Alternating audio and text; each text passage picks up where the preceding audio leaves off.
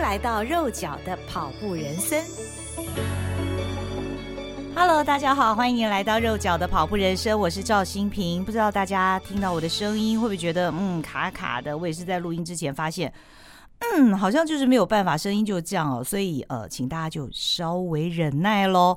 那今天请到我们节目当中的来宾啊，是我一直经常在田径场或在赛道上面看到他们两个，我就觉得。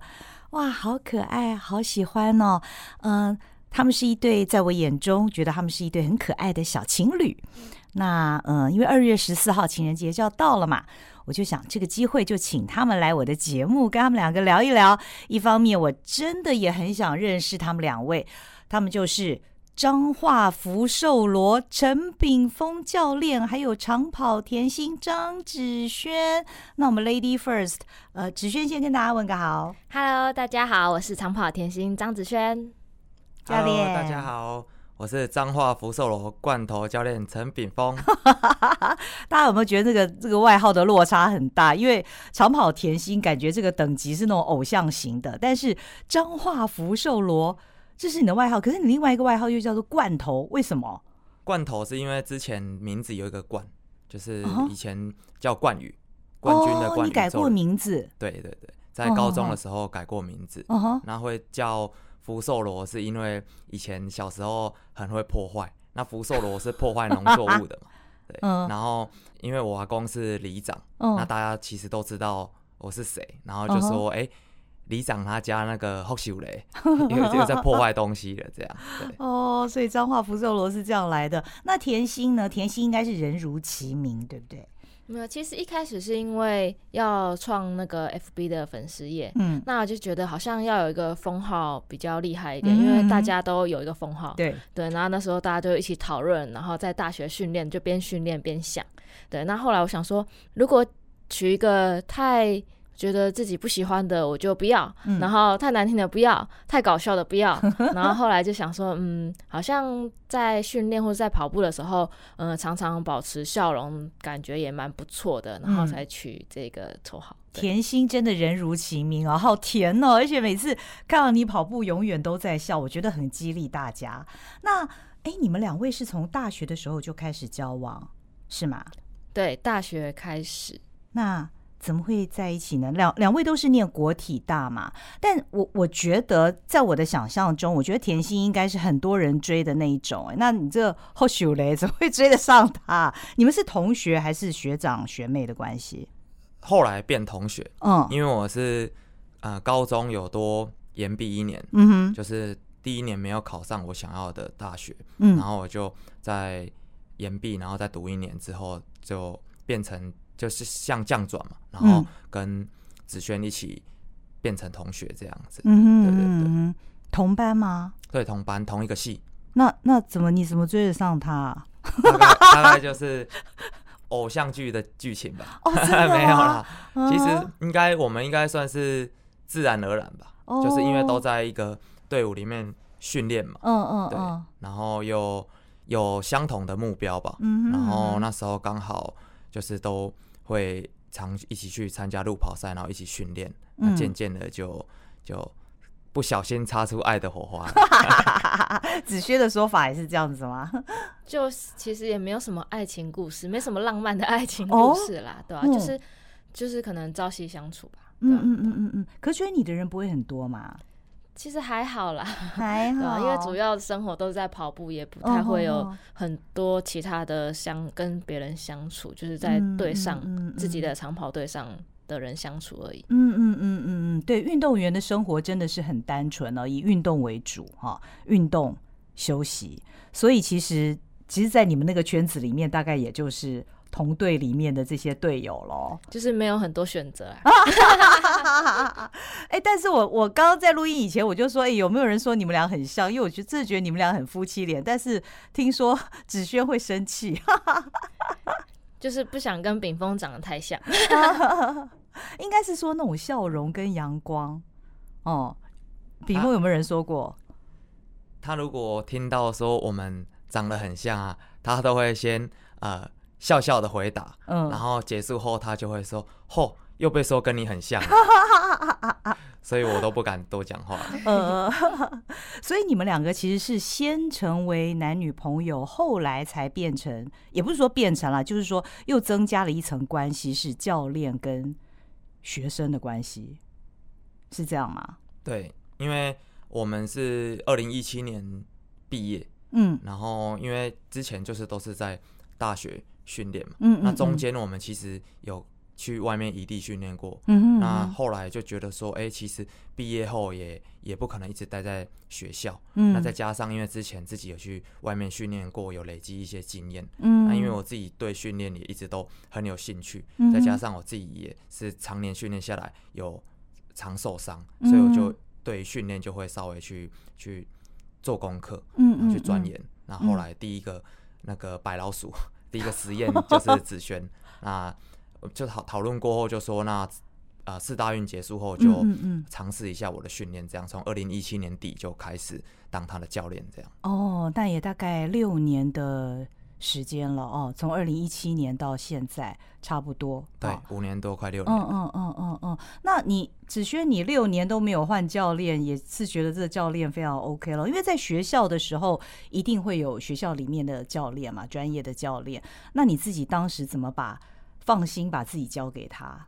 嗯，其实因为在大学的时候，我们一起在看其他选手比赛的时候，嗯，那他就常常会分享一些可能选手的跑姿，嗯，或是当下的战术，嗯，对，那就觉得哎，欸，他讲的好像蛮神准的，嗯，对，就觉得他对于训练是非常有概念的。嗯，然后一些假如说我有在训练上有什么问题，询问他的。的意见的时候，他都可以回答得非常的清楚，嗯，所以就觉得，嗯，刚好大学也毕业了，那想要继继续训练，嗯，那也离开学校了，嗯，所以就想说，那就把男友变成贴身教练，好像也不错，一兼二顾的概念，嗯，那在炳峰的眼中，芷轩是什么样的学生呢？他算是刻苦耐劳型，但是我其实不太喜欢。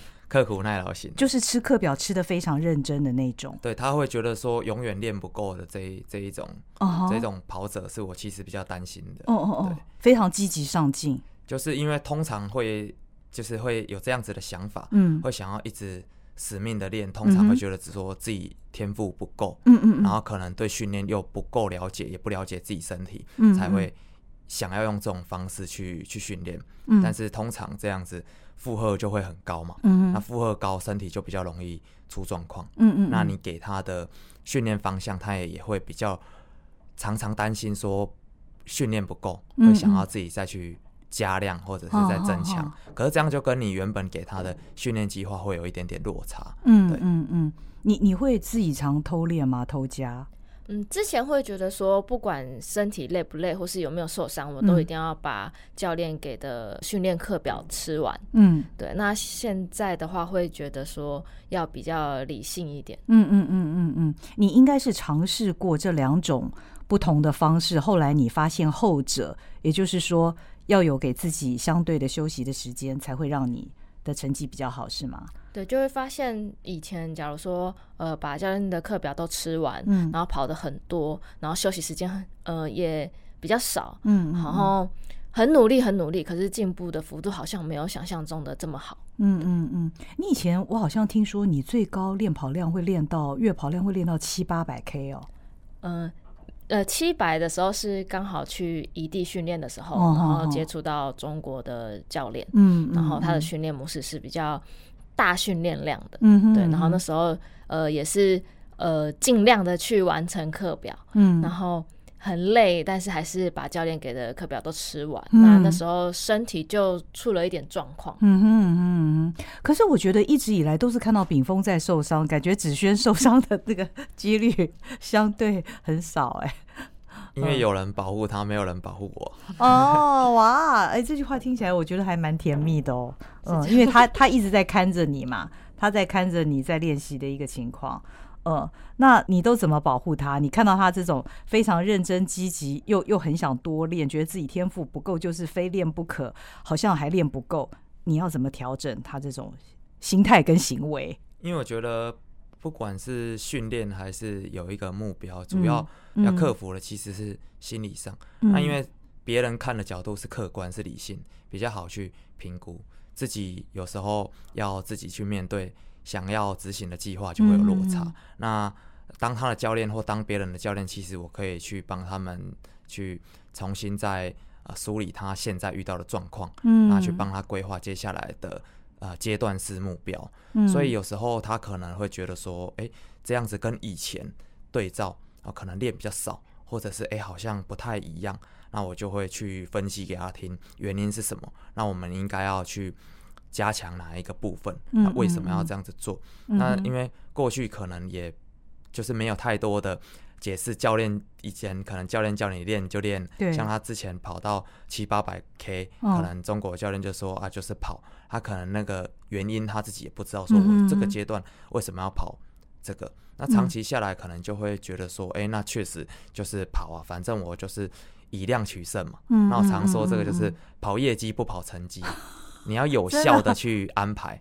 我觉得训练是 CP 值的东西，嗯不是要投机取巧，但是因为我们要评估到我们身体能负荷的范围，嗯所以我就会一直这样去灌输他这个观念了。那因为训练是一个 CP 值的关系，是是怎么解释？因为应该说，如果常常想要用大量或用刻苦耐劳的方式去练。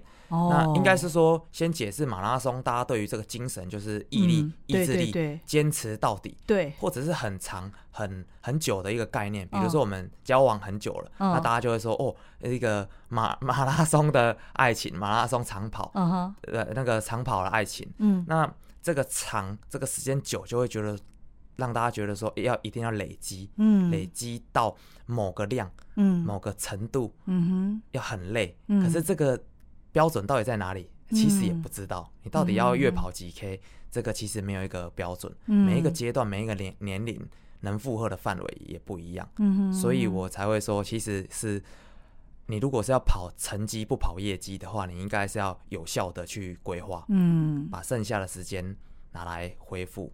对，也就是说，那个值可能比量要来的重要，对不对？对，我觉得就是把你可以去安排课表的时间，嗯，那规划精准一点，我们把它执行完之后，就好好的休息。嗯，但是很多跑者或包括子轩一开始就没有办法突破这个点，嗯，因为我以前今天是在跑步，嗯，那你怎么会叫我今天休息？嗯，因为我以前我们的训练是一周七天嘛，哦，那一般最多就跑七次，我们是要跑十一次。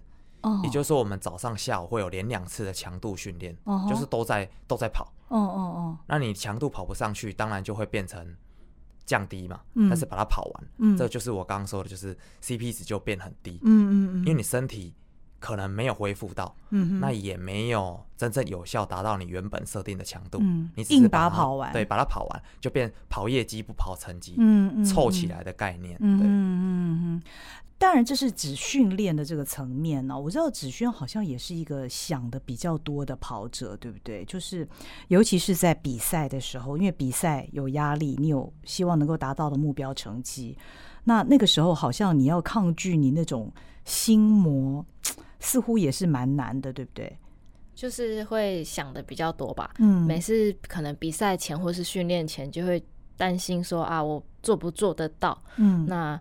能不能成成功的可能突破成绩这样，嗯嗯对，那就会有点焦虑，嗯、然后有时候可能睡不好之类的，嗯、对。但其实，呃，也一直慢慢的在克服它，然后加上教练就是常常很花时间的在跟我嗯发鸡汤吧，对，就是会不断的跟我说一些嗯要怎么去克服它，而且。你是选手，你是精英选手，你就一定要能克服自己的心理，这样。嗯嗯嗯嗯嗯，听起来子轩都是听你的，哦，感觉上是吗？现在感觉上，就是要看是用什么身份去跟他。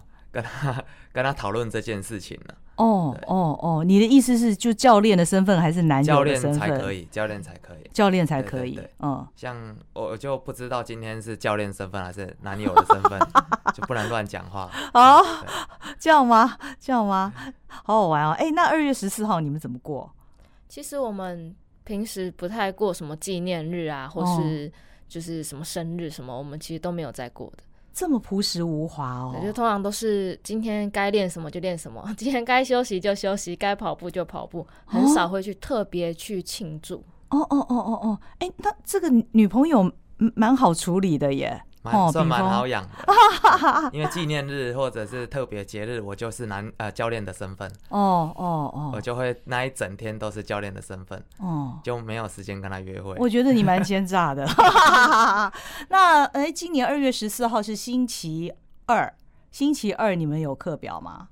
肯定是有的，肯定是有，因为是教练的身份，肯定是有，所以就是在这个田径场上面过了。对，因为其实我们有一个。算是默契吧，嗯、就是也没有沟通过，就一直以来都是这样、这样过。可能他又被我炸了，哦哦哦。因为平时我们不太会去，就是特别，我们也不知道我们的纪念日是什么时候，哦、然后也没有在过情人节，哦、也没有在过一些比较特别的节日，哦、就是特定节日一定要去吃个大餐，嗯嗯嗯。或者是要去看一场电影，因为我们觉得。就是如果是要特定节日的话，那情人节一年可能就那两次，嗯，那那也太辛苦了，还要等到那两次。就是我们的默契是平时想看电影就看电影，有时间就就看电影，想吃好吃想吃大餐，就是随时只要我们觉得呃要走，那随时都可以走。就是把我觉得认真的过日子。比认真的去过特定节日还要重要。哇，好感人，好甜蜜哦。嗯，这样子可以天天都是情人节哦。对啊，我觉得因为每一天的时间很长，嗯，你如果不把握每一天，然后就是平时就是很冷漠，然后没有什么太多的沟通或者是互动，嗯嗯嗯，然后只是特定节日来一个仪式感的话，我觉得只是满足那个特定节日的一件该做的事情。我觉得，那我觉得。相处不是一件事情，嗯哼，是应该说是长久，是享受，是自然而然的。嗯，非常有道理。所有的男朋友、男跑友不是男朋友，所有的男跑友，请你们把刚刚炳峰教练所说的这番话呢，反复听个几遍。OK？那呃，你们会彼此给对方惊喜吗？其实秉丰最讨厌惊喜了，哦、他怕惊喜变惊吓。哦，这样子，嗯，像我我自己不太过生日，嗯、因为就是小时候就是在乡下长大，然后又爸妈工作都也比较忙，嗯、然后其实也没有那个闲钱说去帮你从小办什么生日趴，嗯、不是在那一种生活长大，嗯、所以其实到了高中，我到外县市读书，嗯、然后有时候学弟妹就会去准备那种。惊喜，嗯嗯，那我就会很尴尬，因为我不是这样子生生长环境长大的，所以其实端蛋糕端出来的当下，或者是礼物大家拆开拿出来的时候，我就很尴尬，我是没有办法，连装我都装不出来，就是啊，你不知道该如何反应，对，然后谢谢哦，好感动哦，再流两滴眼泪这样子，然后我就是大家唱歌，我就三条线，大概画面就三条线在那边，所以就是。这种东西就是，其实我嗯。没有办法去感受，嗯、然后可能我自己做也做不来，嗯那所以我把它就是放在日常、嗯、日常生活，就是有时候我可能会搞怪，嗯、去让他觉得这是生活中的一些小情趣，嗯嗯嗯、或者是可能我们可能没有那么多时间常出去吃大餐，嗯嗯、所以在日常生活如果有时间训练有空档，我就自己会煮饭给他吃，那我觉得这就是日常的小惊喜。但是不要有太大的惊喜，我怕，我怕我 让换让他尴尬了。哦，这个这个这个，我欣赏我欣赏这个态度。哎，刚刚讲到煮饭呢、哦，其实我是因为访问嘉泽的时候，我才知道秉峰非常会煮饭，尤其是在异地训练的时候，在高山上面看到你那一锅一锅，因为有图有真相嘛，然后都是你在那边煮，我觉得你你在这个部分也算是有天分，对不对？嗯。因为我没没有学过，大家都说无师自通成秉丰，就是我是也是拉拉，反正他们都是我的白老鼠，随便拉拉，他们还是吃啊，反正煮不好就是再修正啊。一样第一个白老鼠是子轩，你自己喜欢吃他烧的什么？嗯，他其实我觉得他烧什么东西都很好吃哦，这样讲才有东西吃哦。嗯，但是我觉得他很很厉害，是他可以把。看起来不怎么样的东西，或者是看起来不好吃的东西，然后被他调一调之后就，就就变得很好吃。哦，所以你应该都不动手，对不对？我几乎没有，好棒哦！哎，那两位其实一直以来都是运动员，但是炳峰除了运动员这个身份之外，后来又成为教练嘛。那我想当年你在做这样的一个决定的时候，应该也是经过一番的考虑。好，可能也是因为你那个时候受伤的关系，对不对？所以自己本身没有办法再练得那么大，于是你想要转换跑道吗？当时的思维是这样吗？嗯，当时其实是一直坚持在竞技训练这一条路上，嗯、还是很想要去拼成绩，嗯、但是因为实在是时间拉得很长，嗯，就是中间因为二零一七年底就是原本的跑班就结束掉，嗯，然后当时觉得自己可以成为一位旅外的长跑选手，哦，就常常年待在国外训练这样，哦，那是你的梦想，对，应该说算是一个比较理想的。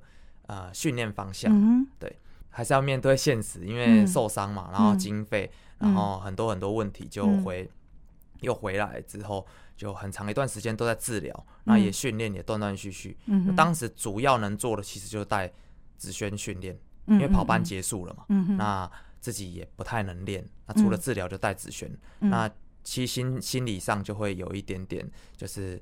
低潮，嗯，会觉得说，哎、欸，原本自己可以发挥的舞台都没有办法再再继续奔跑，那那个那个快感实在是没有办法享受，那个感觉就很痛苦。嗯，那子轩就一直在旁边鼓励我，那后来也建议说我可以找到自己有兴趣、有成就感的东西去做。嗯嗯、那我就说我就是想要跑步啊。嗯，他后来就说，那你要不要再回去教？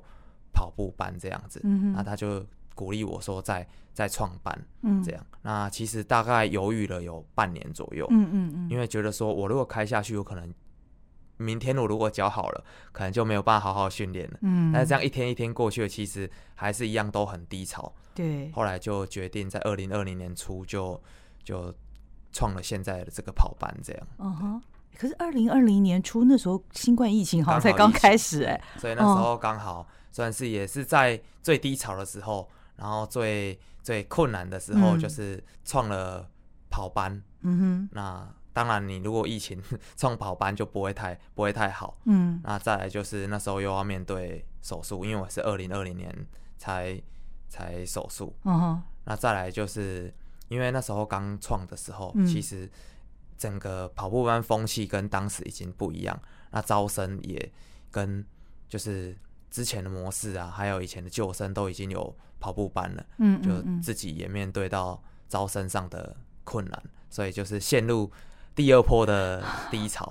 对，那个时候其实跑班已经非常多了，而且跟你一样是运动员出身的教练也不少，就等于说，其实以素人跑者来看，感觉上那个选择是蛮多的，哈。而且好像你你那时候会不会觉得，其实好像大家该参加跑班的也都已经。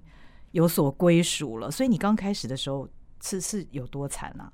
原本是想说看能不能一、嗯、一次开三个班，嗯、但是就是后来没有开成。总之就是一个班大概三个人左右，嗯、后来就就只开一只有那个班，班对，只开成一个班，三个学生。就后来就有一些是。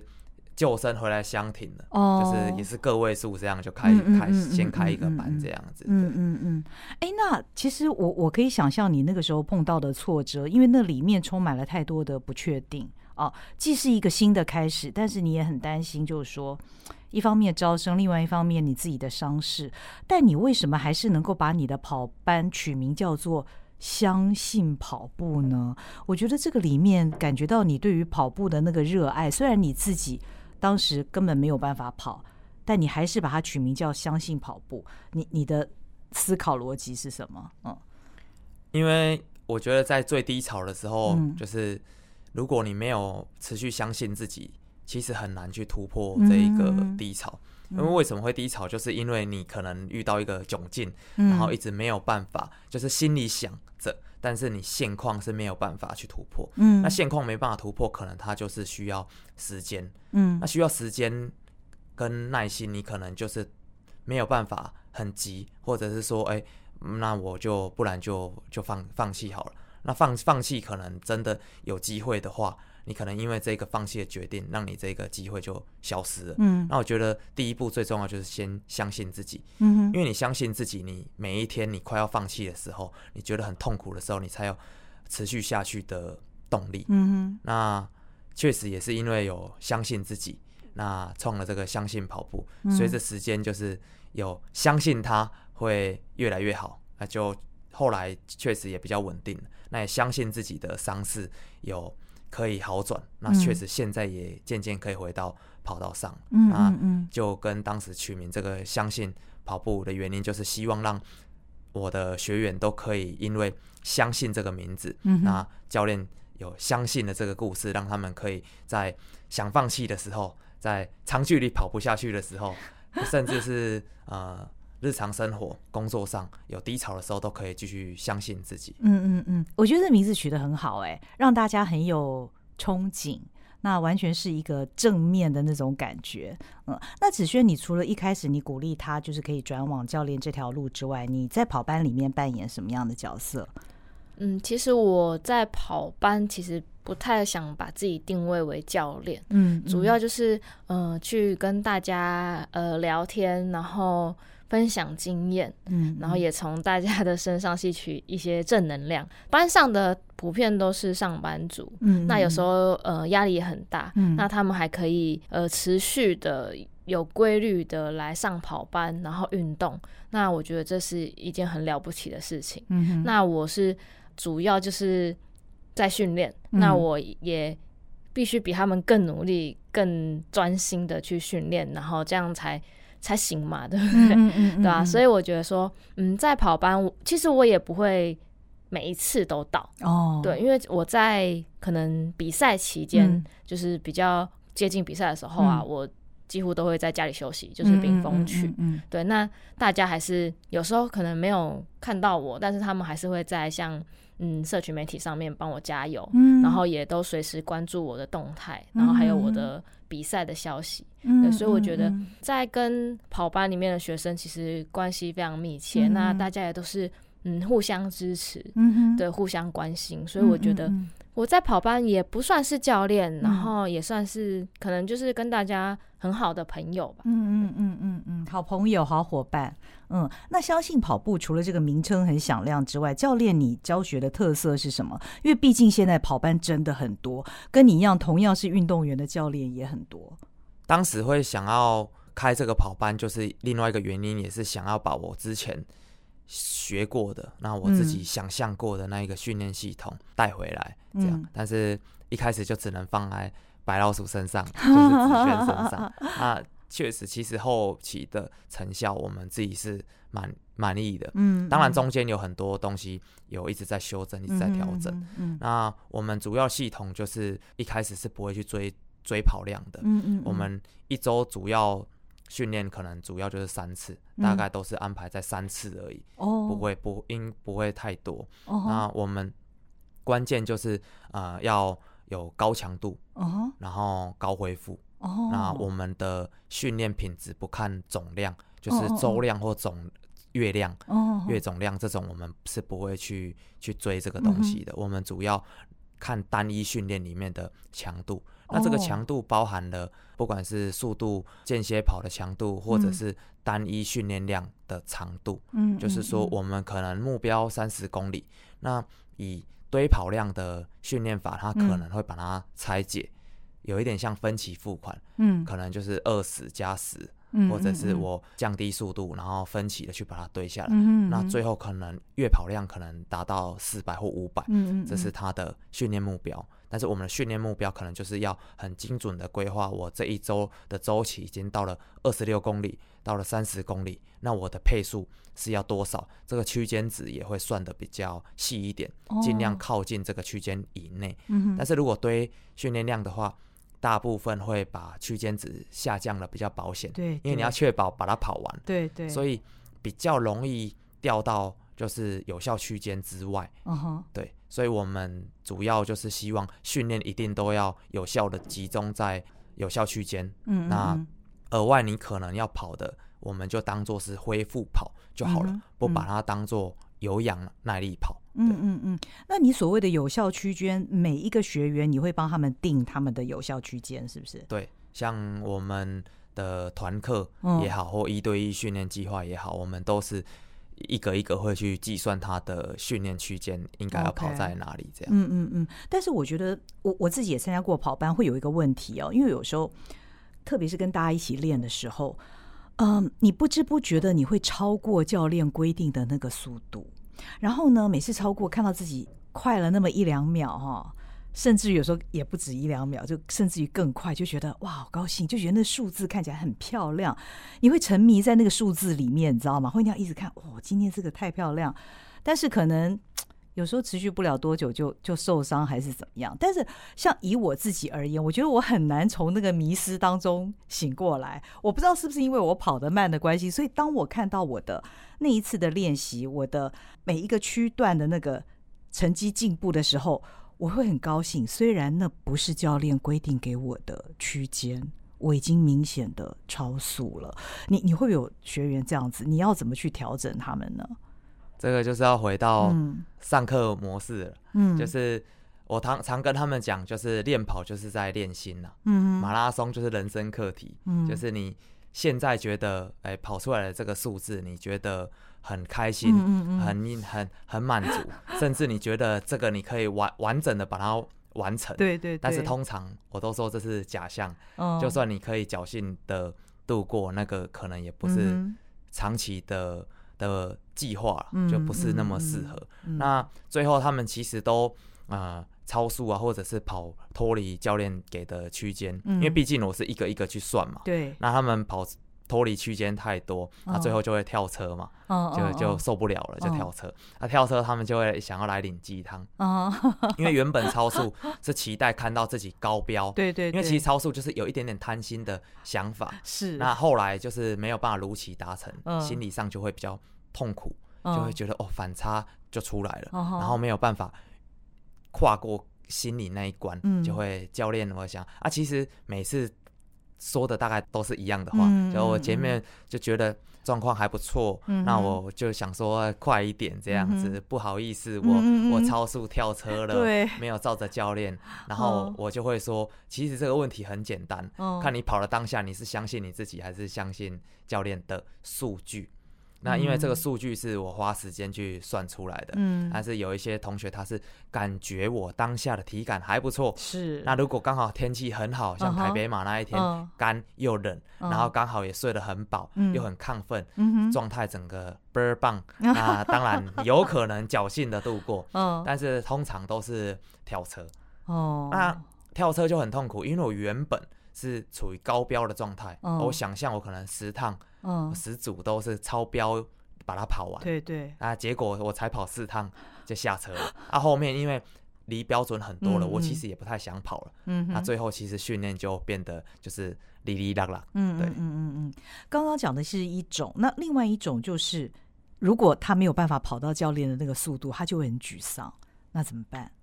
确实，就算精算过后啊，超标或者是掉到配速之外，这个一定都是会。发生的，嗯因为就算算的再准，他们可能会因为身体的疲劳，或者是睡眠，甚至工作压力，其实这个都会发生。那我们通常，因为我们就我希望先建立同学一个观念，就是你不管是没有追求成绩，或者是你一定要非得达到什么波马，或者是破破三破三三零这种，我觉得都可以，但是要先保持你要跑得快乐，你要跑得开心。嗯，那我们先。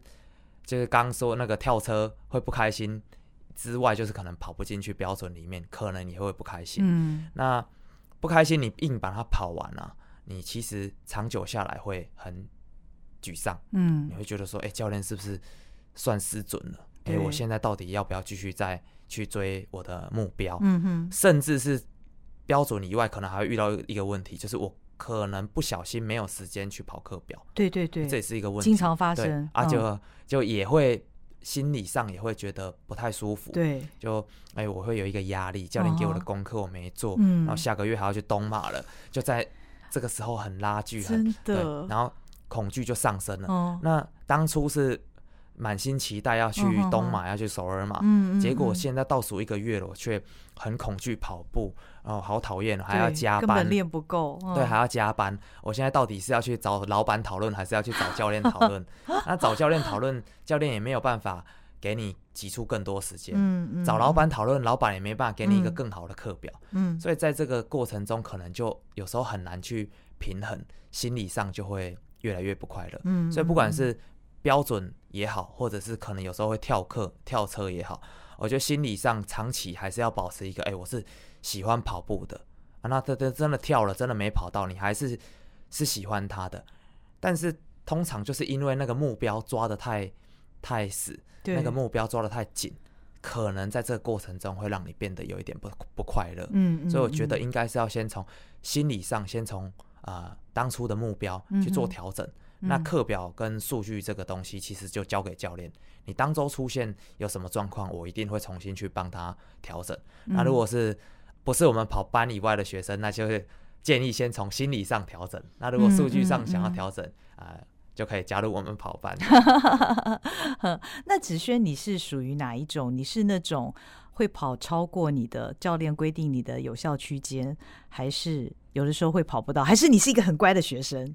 大部分是没办法跑超过了，因为教练算的非常精准，哦、超过一点点都符合不了，会完成不了课表，哦、所以大部分都是会跑在教练给的区间内。嗯嗯，而且教练就是常常就是在旁边盯着，要不就是陪我跑，要不就骑脚踏车在旁边盯，嗯、所以要超过也很难啊。所以你是模范生呢，哈。也有时候也是会跑不到啦，然后教练就要在旁边碎碎念，然后就是有时候会蛮严厉的，就是说你这样怎么当一个选手，然后就是一点就心理素质不好，然后怎么样一直念一直念，然后我就会蛮生气的，但是因为这个时候他是教练，所以我不能跟他翻脸，然后等到训练完之后就会。就会跟他生气一下哦，恢复成女友身份的时候，对，然后他就会开始就是可能煮好吃的给我吃。教练，可是，在你不舒服的时候，你没有办法跑步的时候，你你怎么当教练呢？因为你可能也必须要示范一些跑姿啊，或者是也许需要带学员跑啊等等的。就是有一段时间确实是比较没有办法去、嗯、去做示范，嗯、那。嗯因为主要也是手术那一段时间，那那时候就是请子轩，就是帮忙代操，然后示范。但大部分的时间也是都是我我自己来。那因为我们跑班，我是建立他们一个观念，就是呃，我们跑班不会有 pacer，就是不会有组别的 pacer。哦，对，也可能是因为当时我们创。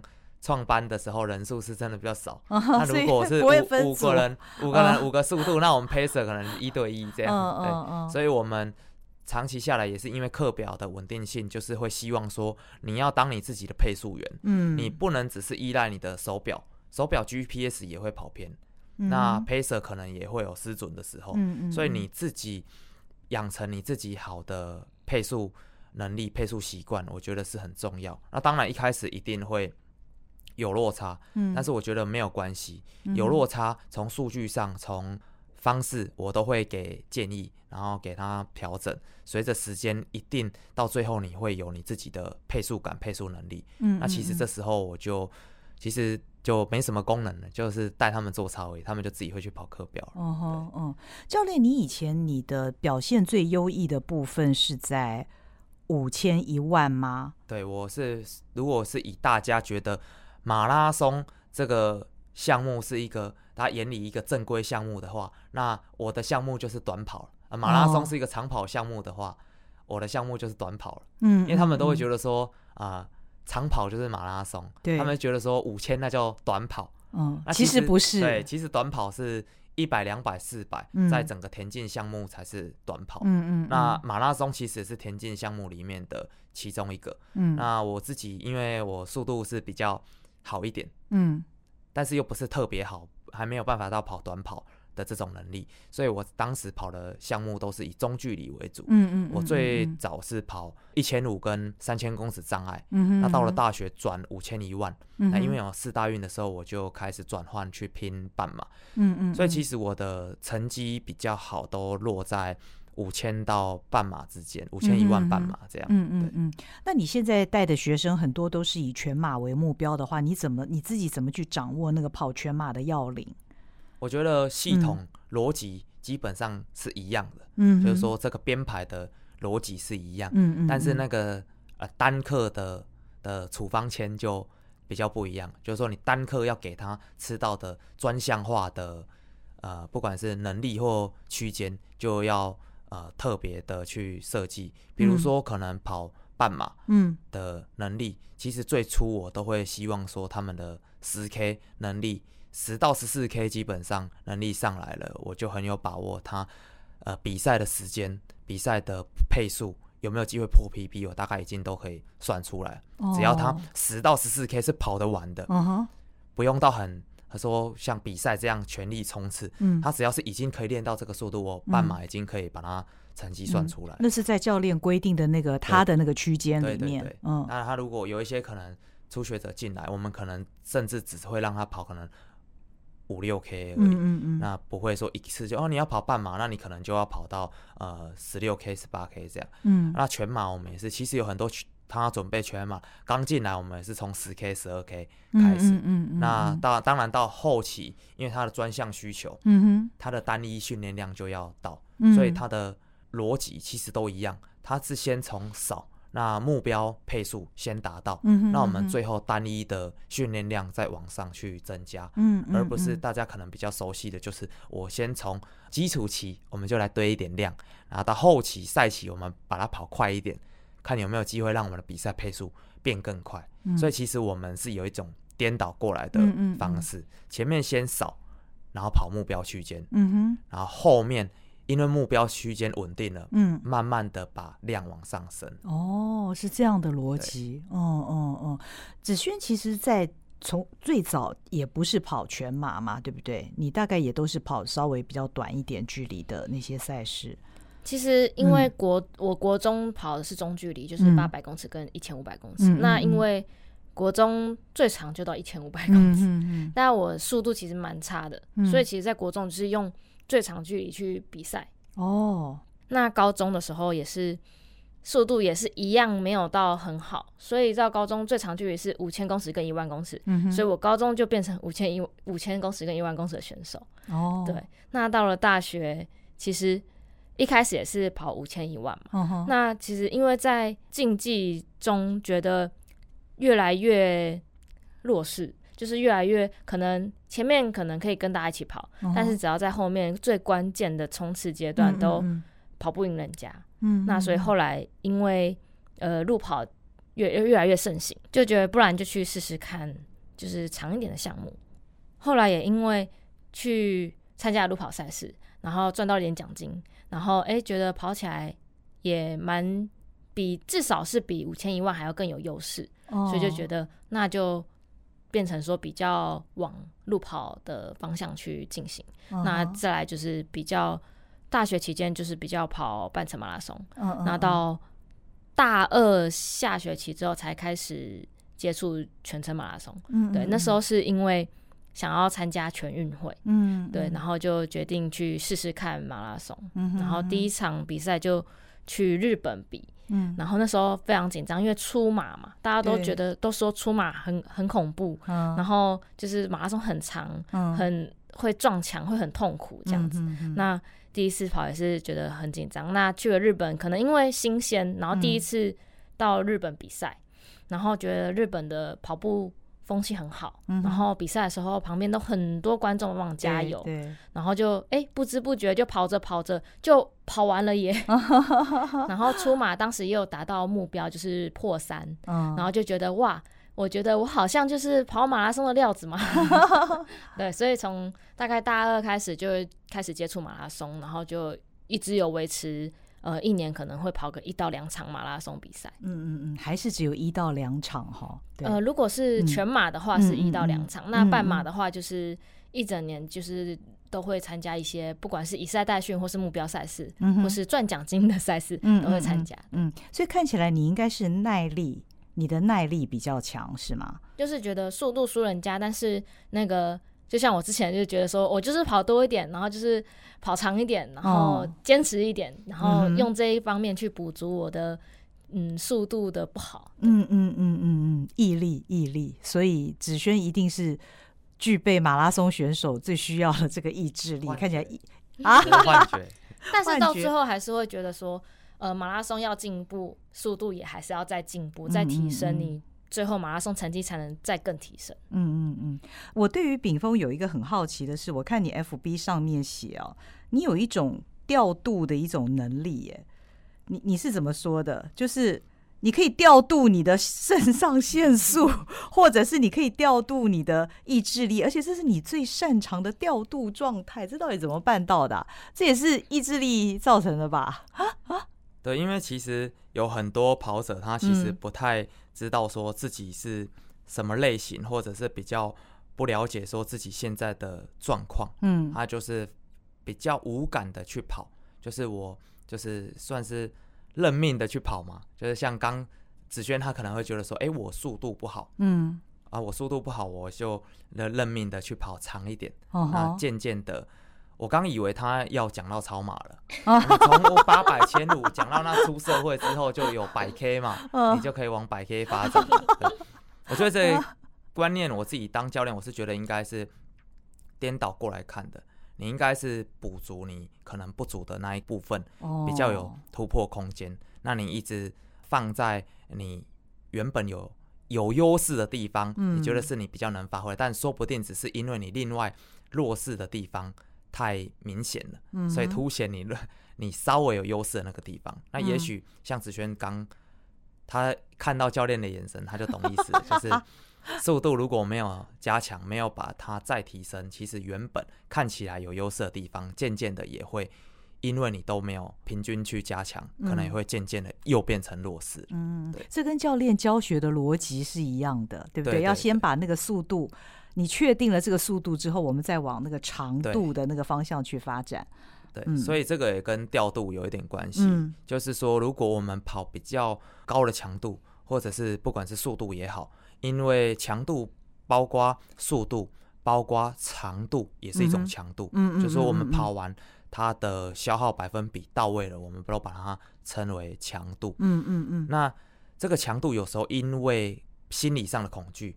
或因为身体上的状态问题，所以有时候可能会上不去。嗯，那上不去，有时候就 会恶性循环嘛。对，身体上不去，心理也跟着上不去。嗯，或一开始心理上不去，那身体当然也上不去。嗯哼。所以常见的就是可能我下班很累，那是心理上不去还是生理上不去，就不太确定。嗯。所以我就带着一个上不去的状态去跑。嗯哼。那调度这个东西，就是你可以从你的心理。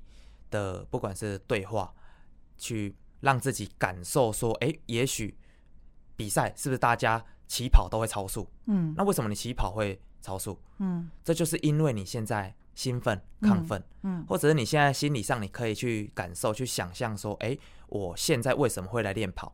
因为我有一个目标在，哎、欸，所以我想到我的啊、呃、目标赛事，嗯哼、呃，我设下的目标。或或者是你又可以去思考说，哎、欸，我过去跑好的时候，嗯，哎、欸，是用什么方式，什么样子的心情？所以你从内心里面去调整，去把它转换，那让自己心理上的亢奋也好，兴奋也好，去影响你的生理表现。嗯，所以我把它归类这个调度，应该是调整你的心理来影响你的生理表现。哦，对哦，嗯。我觉得秉峰年纪轻轻，怎么怎么这么成熟啊？就是你的你的心理素质相当好哎，但是在面对你之前那么长期的伤痛的时候，你的心理素质还是可以维持的这么好吗？我觉得反而是双面刃，嗯，因为刚调度这个东西，我觉得就是我比较容易可以有画面，嗯嗯，所以可能我要调度的时候，我可以。像比赛有时候，他子轩会跟我说：“哎、欸，他觉得这一场，他觉得身体软软的，嗯嗯，会觉得很没有劲。”我觉得我比赛很少这个感觉，我比赛我就是一秒进入状况，嗯，很多人都会说我好像被附身，就是整个状态就是换了一个人，那那种感觉，选手状态，对对，马上就一秒变成要竞技、要竞赛的那个状态。因为我觉得可能我比较会幻想、会想象、会有那个画面，所以我一秒可以进入那个状况。那可能也是因为长期这一个习惯，那会让我可能变成比较多虑，或者是在过头的时候会变成焦虑。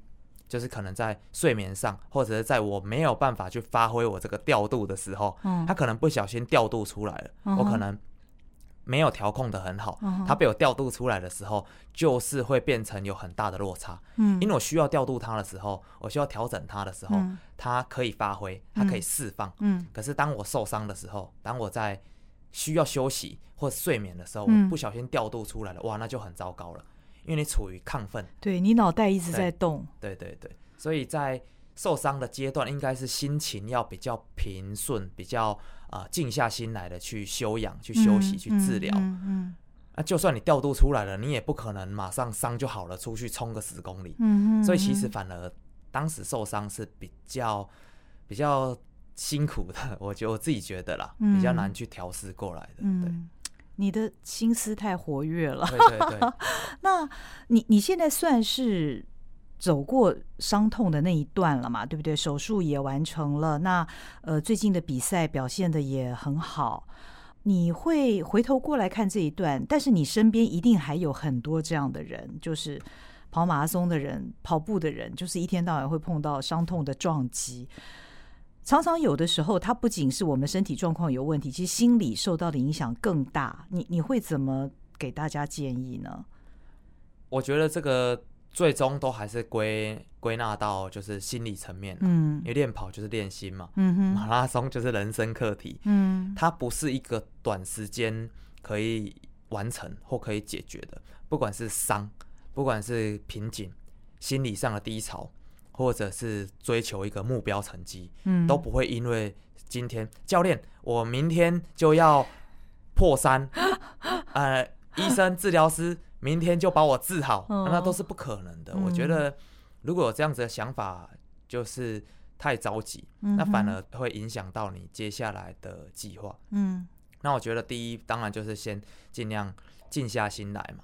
那静下心来就是讲很容易，就是。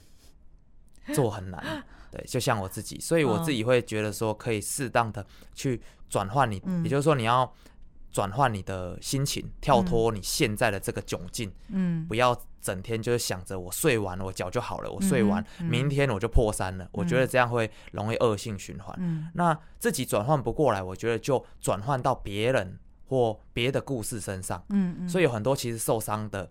人他可能哎听到每次我分享，他觉得哎有共鸣，他就会觉得说哎有人跟我一样惨，啊他都走过来了，他会觉得哎好像多一点动力，我可以稍微有耐心一点。对对，因为他们其实都会私讯给我，说他有像前几天也都还有私讯说他膝盖受伤的问题。哦，所以其实问伤痛的比问跑班的还要多。以后咨询受伤也要收费喽，谢谢。嗯嗯。那再来就是可能他的方向，如果到一个阶段。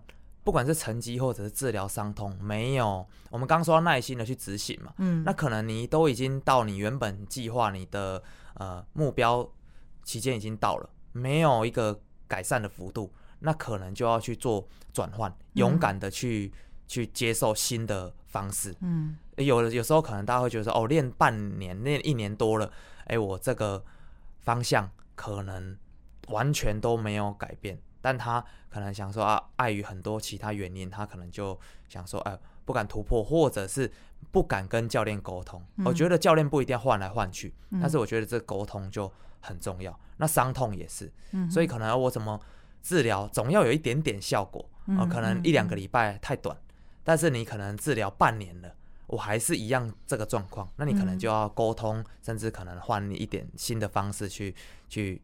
去尝试这样，嗯嗯嗯。那在这段漫长的过程当中，芷轩，你觉得你在他身边，你有扮演什么角色或发挥什么功能？这这一题就回到女友的这个部分。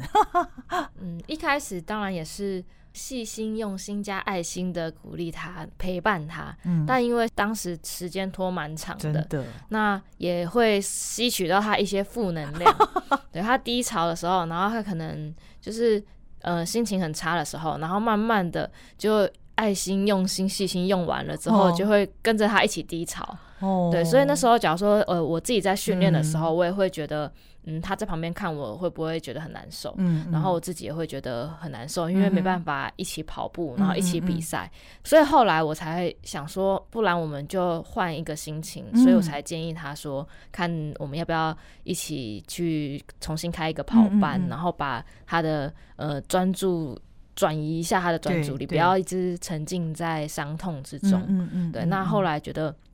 就是哎，终于说服他一起去开个跑班，嗯、然后就一起努力的经营，然后他的哎、嗯、注意力慢慢转移了，然后我感觉说不定伤也慢慢的好了，心里的伤也慢慢的好了，嗯，对，所以我觉得虽然在旁边看他。也看得蛮心疼的，对，但是我觉得就很开心，他可以这样子走出来。嗯嗯嗯，哇！所以女朋友那个时候给你的建议，真的是一个非常睿智的一个意见。那现在算是走过喽，走过了那个伤痛的那一段。那现在二零二三年这一个新的年刚开始，两位谈一下未来的目标吧。子轩，再来最大的目标就是三月的首尔马拉松。哦，亚洲最速赛道哦，那场好多人要参加，我觉得我认识的所有的人都要去，太羡慕了。因为听大家都说那里就是赛道平缓嘛，嗯、然后、嗯、对，然后天气也非常好，嗯、非常冷，嗯、所以我觉得冷嗯适合我，嗯、拼适合我，对，所以想要去那边拼一下，看能不能突破自己的最佳成绩。嗯嗯，对，因为自己的成绩也。在一九年东京马跑出来的两小时四十六也卡了一段时间了，嗯嗯、那中途也是呃有好几次都是哎训练的蛮好的，那可能在赛前或是在比赛的中途就是好像没有发挥的很好，嗯，就是可能差那一点点，就像二一年台北马就差那。一秒钟，然后跑完还被教练说：“你为什么不努力冲？你为什么要笑？我就不能笑着冲吗？” 对，然后就希望这一次就是在首尔可以把成绩好好的突破一下。嗯嗯，你有设什么高低标吗？呃，低标就是突破最佳成绩，嗯嗯嗯、那高标就是看能破多少就算多少。嗯、对对，就是希望能就是尽量去突破，因为我其实不太希望设太。高的标准，因为压力会蛮大的。在跑的过程中，可能明明就有在预设的时间内跑，但是如果想到那个高标，可能就会乱了阵脚，或是说急着去追速度，反而会可能失速或是爆掉。所以我觉得就是，嗯，我的低标就是能突破自己的最佳成绩，那高标就是没有设限。嗯哼，嗯，炳峰呢？你现在又可以跑嘞？你现在又又是运动员，又是教练了。嗯，我首尔马也会去，嗯，但是我现在其实没有设下目标。手术完到现在，我主要就是觉得说能回到这个赛场上，其实我就很开心，嗯，就是真的感觉像台北马，就是在跑的过程，就真的你有办法去享受那个感觉，因为是开心的。我觉得那跑起来是享受辛苦，但不会感受到痛苦那个感觉。我觉得自己可能也算老将，可以做到这个阶段，我觉得。自己已经很很满意，也很满足。嗯，然后像台北马后来跑出七十分，嗯，这个成绩我也是觉得是满意，是蛮是开心的。嗯嗯嗯。所以接下来我当然还是会把主要的项目放在半马，嗯，因为这个是我觉得我自己比较能发挥的一个项目。那如果真的要拼的话，也可能就是希望说朝呃自己的 PB 嗯六十八分去、嗯、去迈进嗯嗯，那因为自己现在也是教练的身份嘛，嗯、所以当然还是希望说把一部分的重心放在跑班，那把它顾好。嗯、那我觉得顾好学生就是经营好一个跑班，那所以我部分工作就会放在这边。嗯、那训练当然就是在赛季我会。去去强化，但是我不会设太多目标，怕自己也会两边都会有压力这样。嗯嗯嗯，所以首尔马你前半程你会陪子轩跑？我是去提包包的，我也有报名，但是就是我分两个阶段，因为我一部分是希望说他可以啊独立，嗯，就是说他可能台北马那个一秒就是差调度了，对，但他可能就会觉得说，哎、欸，因为他需要人家带。但是我就希望他独立，独立的去调度。那他如果可以独立的话，未来可能其他大赛我就比较能放心，他自己也比较有有经验，但是有在沟通说这一场因为比较重要，嗯，也算是一个比较好的赛事，嗯，所以有可能会跟他一起跑，这样，嗯、对，嗯，嗯，两个人都是彼此非常重要的力量，嗯，哇，我觉得今天好高兴访问他们两位哦，让我觉得心里对他们充满满满的祝福，而且我觉得两位虽然年纪很轻，但是其实心智上非常的成熟，而且从你们两个的言谈当中的那种。互动啊，眼神的交汇啊，等等的，觉得非常感动呢。我想所有的听众呢，我知道你们在听的时候，应该也可以感觉出他们的那种默契。那今天也非常谢谢芷萱跟炳峰来到肉脚的跑步人生，谢谢，祝福你们，谢谢，谢谢，谢谢，拜拜，谢谢你的收听，我们再会喽，拜拜。